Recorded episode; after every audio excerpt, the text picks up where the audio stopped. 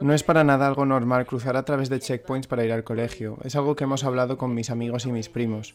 ¿Por qué tenemos que atravesar un checkpoint? Un día el checkpoint está abierto, otro está cerrado. Nosotros solo queremos ir al colegio y volver, pero nos ha tocado vivir en una zona muy sensible y nos gustaría ir tranquilamente al colegio, jugar. Ni siquiera sabemos por qué el ejército está aquí.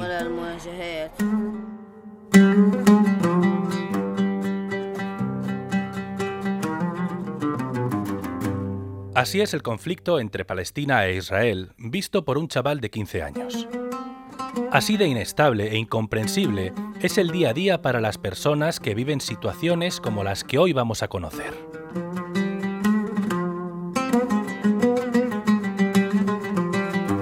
En este segundo capítulo de Inshallah viajamos hasta Hebrón, ciudad a 30 kilómetros al sur de Jerusalén y que en los últimos años se ha convertido en el paradigma de la ocupación israelí.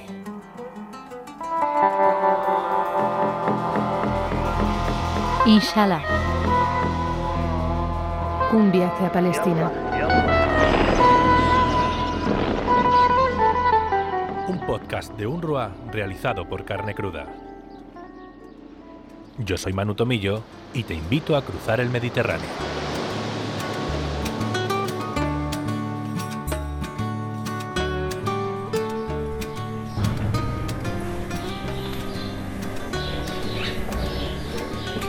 Se calcula que en Hebrón, que es la ciudad más grande de Cisjordania, viven cerca de 215.000 palestinos y unos 850 colonos judíos que ocupan aproximadamente el 15% de la ciudad. Unos colonos con un sistema de gobierno propio y que viven con la protección de 600 soldados, casi un soldado para cada ciudadano israelí. Israel ha establecido un sistema de apartheid en esta ciudad de Cisjordania, imponiendo a decenas de miles de palestinos restricciones de movimientos, especialmente en la zona de la ciudad vieja, donde se han instalado la mayoría de los colonos. Hay que recordar que Hebrón, a la que la UNESCO la nombró Patrimonio de la Humanidad, es la segunda ciudad sagrada del judaísmo, solo después de Jerusalén, mientras que para el Islam es una de las cuatro ciudades sagradas junto con Jerusalén, la Meca y Medina. Así que venid conmigo a que conozcamos esta historia llena de controles militares, exclusiones y familias que intentan que su día a día sea, a pesar de todo, lo más normal posible. Ahora nos encontramos en el casco antiguo de la ciudad de Hebrón, una ciudad monumental de piedras blancas, callejuelas enrevesadas que parece que nunca acaban y caminos que se retuercen hasta dar con plazoletas monumentales y vacías. Hemos venido hasta aquí porque queremos acompañar a Wasem, un chico de 15 años, en el recorrido que tiene que hacer cada día para ir al colegio. Me llamo Wassem, vivo en la ciudad vieja de Hebrón. Tengo 13 años y voy al colegio de la UNRWA. A veces vengo al colegio con mis primos. Siempre es bueno venir al colegio juntos, o si puedes, volver del colegio juntos. Depende. A veces sí, a veces no. Pero siempre es mejor, porque es más seguro, porque los soldados israelíes, cuando ven un gran número de estudiantes que salimos del colegio, piensan que es una protesta y empiezan a intentar dispersarnos, y lo primero que hacen es lanzarnos bombas de humo. Tiene que pasar varios controles, varios eh, checkpoints, donde le reconocen la cara por tecnología de reconocimiento facial y de manera aleatoria le permiten pasar o no ese día para, para ir al colegio. Una molestia tanto para Guasén como para todos los habitantes eh, palestinos que viven en la ciudad de Hebrón. Así que vamos a acompañarle en su recorrido y ver cómo es un día normal en, un estudiante de Palestina en la ciudad de Hebrón. Caminar por estas calles monumentales es dar un paseo por la historia. Es la típica ciudad cuando uno piensa en una ciudad palestina antigua de más de 2.000 años de antigüedad, porque tiene arcos por todas partes, puertas pequeñísimas, callejuelas intrincadas. Supongo que podéis escuchar un poco el eco cuando paso por las bóvedas, bóvedas muy bajas en las que casi tengo que agachar la cabeza para no golpearme con ellas. Es un laberinto precioso y maravilloso de, de callejuelas de piedra blanca. Y ahora creo que se acerca otro grupo de personas que van también al colegio. Sí, una mujer y un niño pequeñito, un par de mujeres. Salam aleikum un par de mujeres que van con un pequeño niño callejeando por estas calles que, como digo, apenas traspasa la luz del sol y, es un auténtico viaje. Vivo cerca del colegio, en la ciudad vieja. Nosotros estamos bien en el colegio. Lo primero que hago es jugar con mis amigos y quizás un par de horas después voy a comer y luego me pongo a hacer mis deberes. Y quizás luego jugar un poco más. Y cuando se hace de noche se acabó. Me voy a dormir para el día siguiente.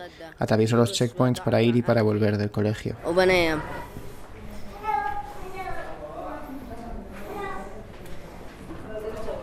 Ahora ya salimos de la ciudad antigua, supongo que lo podéis percibir porque mi voz no rebota tanto entre todas esas piedras blancas. Ya salimos de la ciudad vieja de Bron y lo primero que me encuentro es un, checkpoint, un control policial de... Salam aleikum.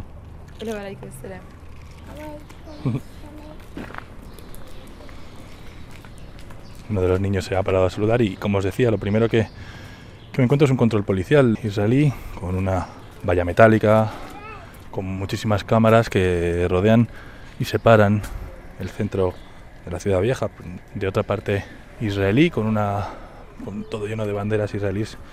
Hay higueras por todas partes palmeras que lo rodean y todo ese perímetro de la ciudad antigua rodeado por por una valla metálica como podéis escuchar otro día especial para mí del que también me acuerdo esta es una zona en la que hay más de un colegio y me acuerdo, cada vez que salimos del colegio, incluso sin la presencia de los soldados israelíes, se producen algunos enfrentamientos o algunos estudiantes tiran piedras. Entonces los soldados tiran bombas de humo. Me acuerdo que una bomba de humo del ejército israelí cayó dentro del colegio mientras que todavía estábamos dentro y eso fue algo... Empezamos a correr y a encontrar sitios que tuvieran aire fresco. Ese zumbido que escucháis, por cierto, es el de un control elevadizo de la policía de Israel. Hay como tres, tres militares armados con metralletas que, bueno, ahora mismo me miran y se ríen mientras paso delante de ellos.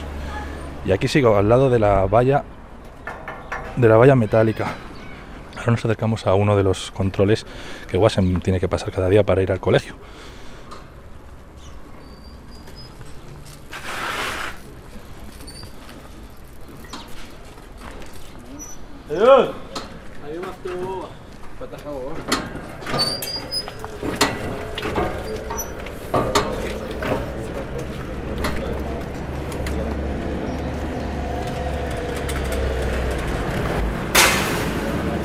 Ya hemos pasado uno de esos controles. No ha sido muy difícil normalmente. Cuando hay personal extranjero, las autoridades israelíes prefieren que no veamos a las molestias que les someten constantemente a la población palestina. No solo hay problemas con el ejército, a veces pasa con los colonos que viven aquí. Me acuerdo muy bien, los israelíes tenían al parecer vacaciones, estaba atravesando un control con mi familia y un grupo de colonos empezaron a tirarnos piedras. Y la tecnología que usa el gobierno israelí en cada uno de estos checkpoints, podemos ver hasta nueve cámaras en un, en un espacio de 5 metros cuadrados, nueve cámaras donde controlan y reconocen facialmente a las personas que entran y salen y les autorizan a entrar o, o a salir. Oh, Me acuerdo muy bien cuando un comandante llamó a Netanyahu para que visitara Hebrón, hará como un mes más o menos. Visitó la ciudad vieja y la tumba de Abraham. Nadie podía entrar o salir porque querían controlar la zona para Netanyahu. No podías salir de tu casa para comprar algo. Intenté ir al colegio y me dijeron que no, que me quedara en casa.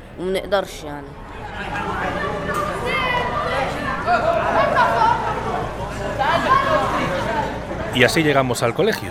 Este recorrido lleno de controles y militares lo tienen que hacer cada día más de 160 niños. Niños que acuden a colegios como los que tiene allí la UNRWA. Este, al que hemos acompañado a Wasem, está apenas a 200 metros de un control militar israelí.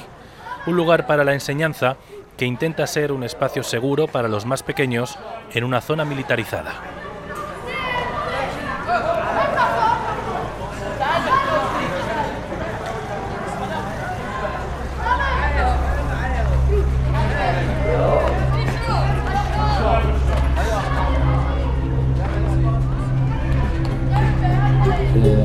Primer desafío para mis estudiantes es la violencia que les llega por la presencia del ejército israelí en la zona. El otro desafío tiene que ver con el bajo nivel de logros académicos de mis estudiantes. Hay que tener en cuenta lo especial de esta zona militarizada. Es una zona caracterizada por la tensión, es otro de los desafíos para mis estudiantes. Llevamos mucho tiempo de tensión y eso se refleja en el día a día de mis estudiantes. Otra de las complicaciones de mis estudiantes es el hecho de venir al colegio. Poder acceder es un desafío en sí mismo. Muchos tienen que atravesar checkpoints para venir.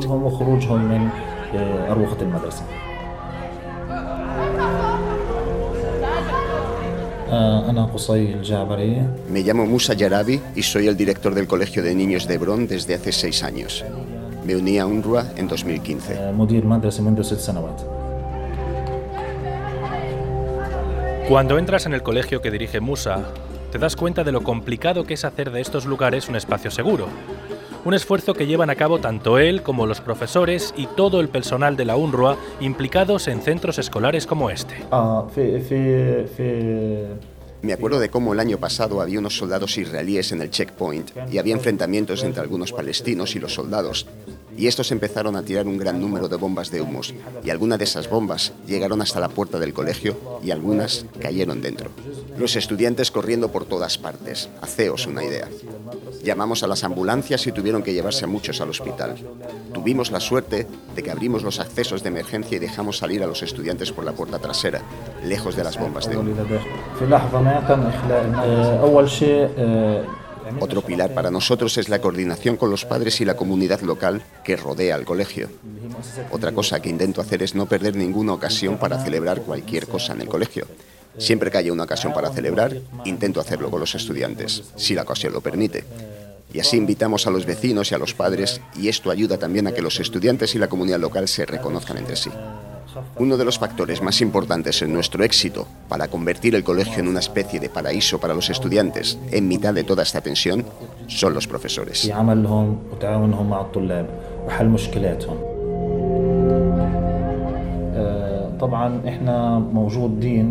Estamos situados muy cerca del checkpoint que se llama 160. Es un checkpoint que separa la calle donde está el colegio y la ciudad vieja de Hebrón donde vive la gente. Uno de los desafíos es la presencia tan próxima del ejército israelí en ese checkpoint, sobre todo para los estudiantes en su camino para venir al colegio y volver. Es una provocación. A veces les para el ejército cuando van o vienen de la escuela y eso, para los estudiantes, es una provocación. Esta calle tiene además más de un colegio. Hay cuatro colegios en esta calle. Imagina el número de estudiantes y muchos tienen que cruzar ese control. Es una preocupación diaria por la tensión que se vive ahí. Hablando con Moussa, uno se pregunta qué lleva a una persona como él a querer implicarse de manera tan directa en la educación y el cuidado de los más pequeños. Nací en 1983 y tenía solo siete años, si recuerdo bien, cuando la primera intifada empezó en 1995. Recuerdo muy bien cuando iba a mi colegio. Era el momento más duro de la intifada. Solía ver al ejército israelí. Viví cuando el ejército israelí anunció que nadie podría salir de sus casas. Todavía me acuerdo muy bien del nivel de tensión y preocupación que tenía cuando iba al colegio cada día, porque la intifada era muy fuerte y estábamos en medio de aquel enfrentamiento. Pero también recuerdo cómo mi familia me apoyaba. Tienes que seguir asistiendo a tu educación, no hay otra alternativa. Después, cuando tenía 18, la segunda intifada empezó.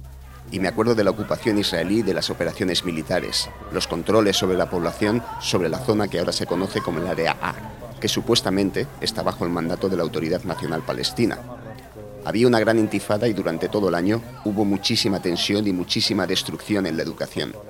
Después de todo eso empecé a estudiar en la Universidad Politécnica y ahí el reto que me puse a mí mismo es que tengo que estudiar y usar lo que aprenda para intentar ayudar a mi gente. No fue fácil para mí. Recuerdo muy bien todo aquello y por eso es por lo que lo entiendo, quizá mejor que otros.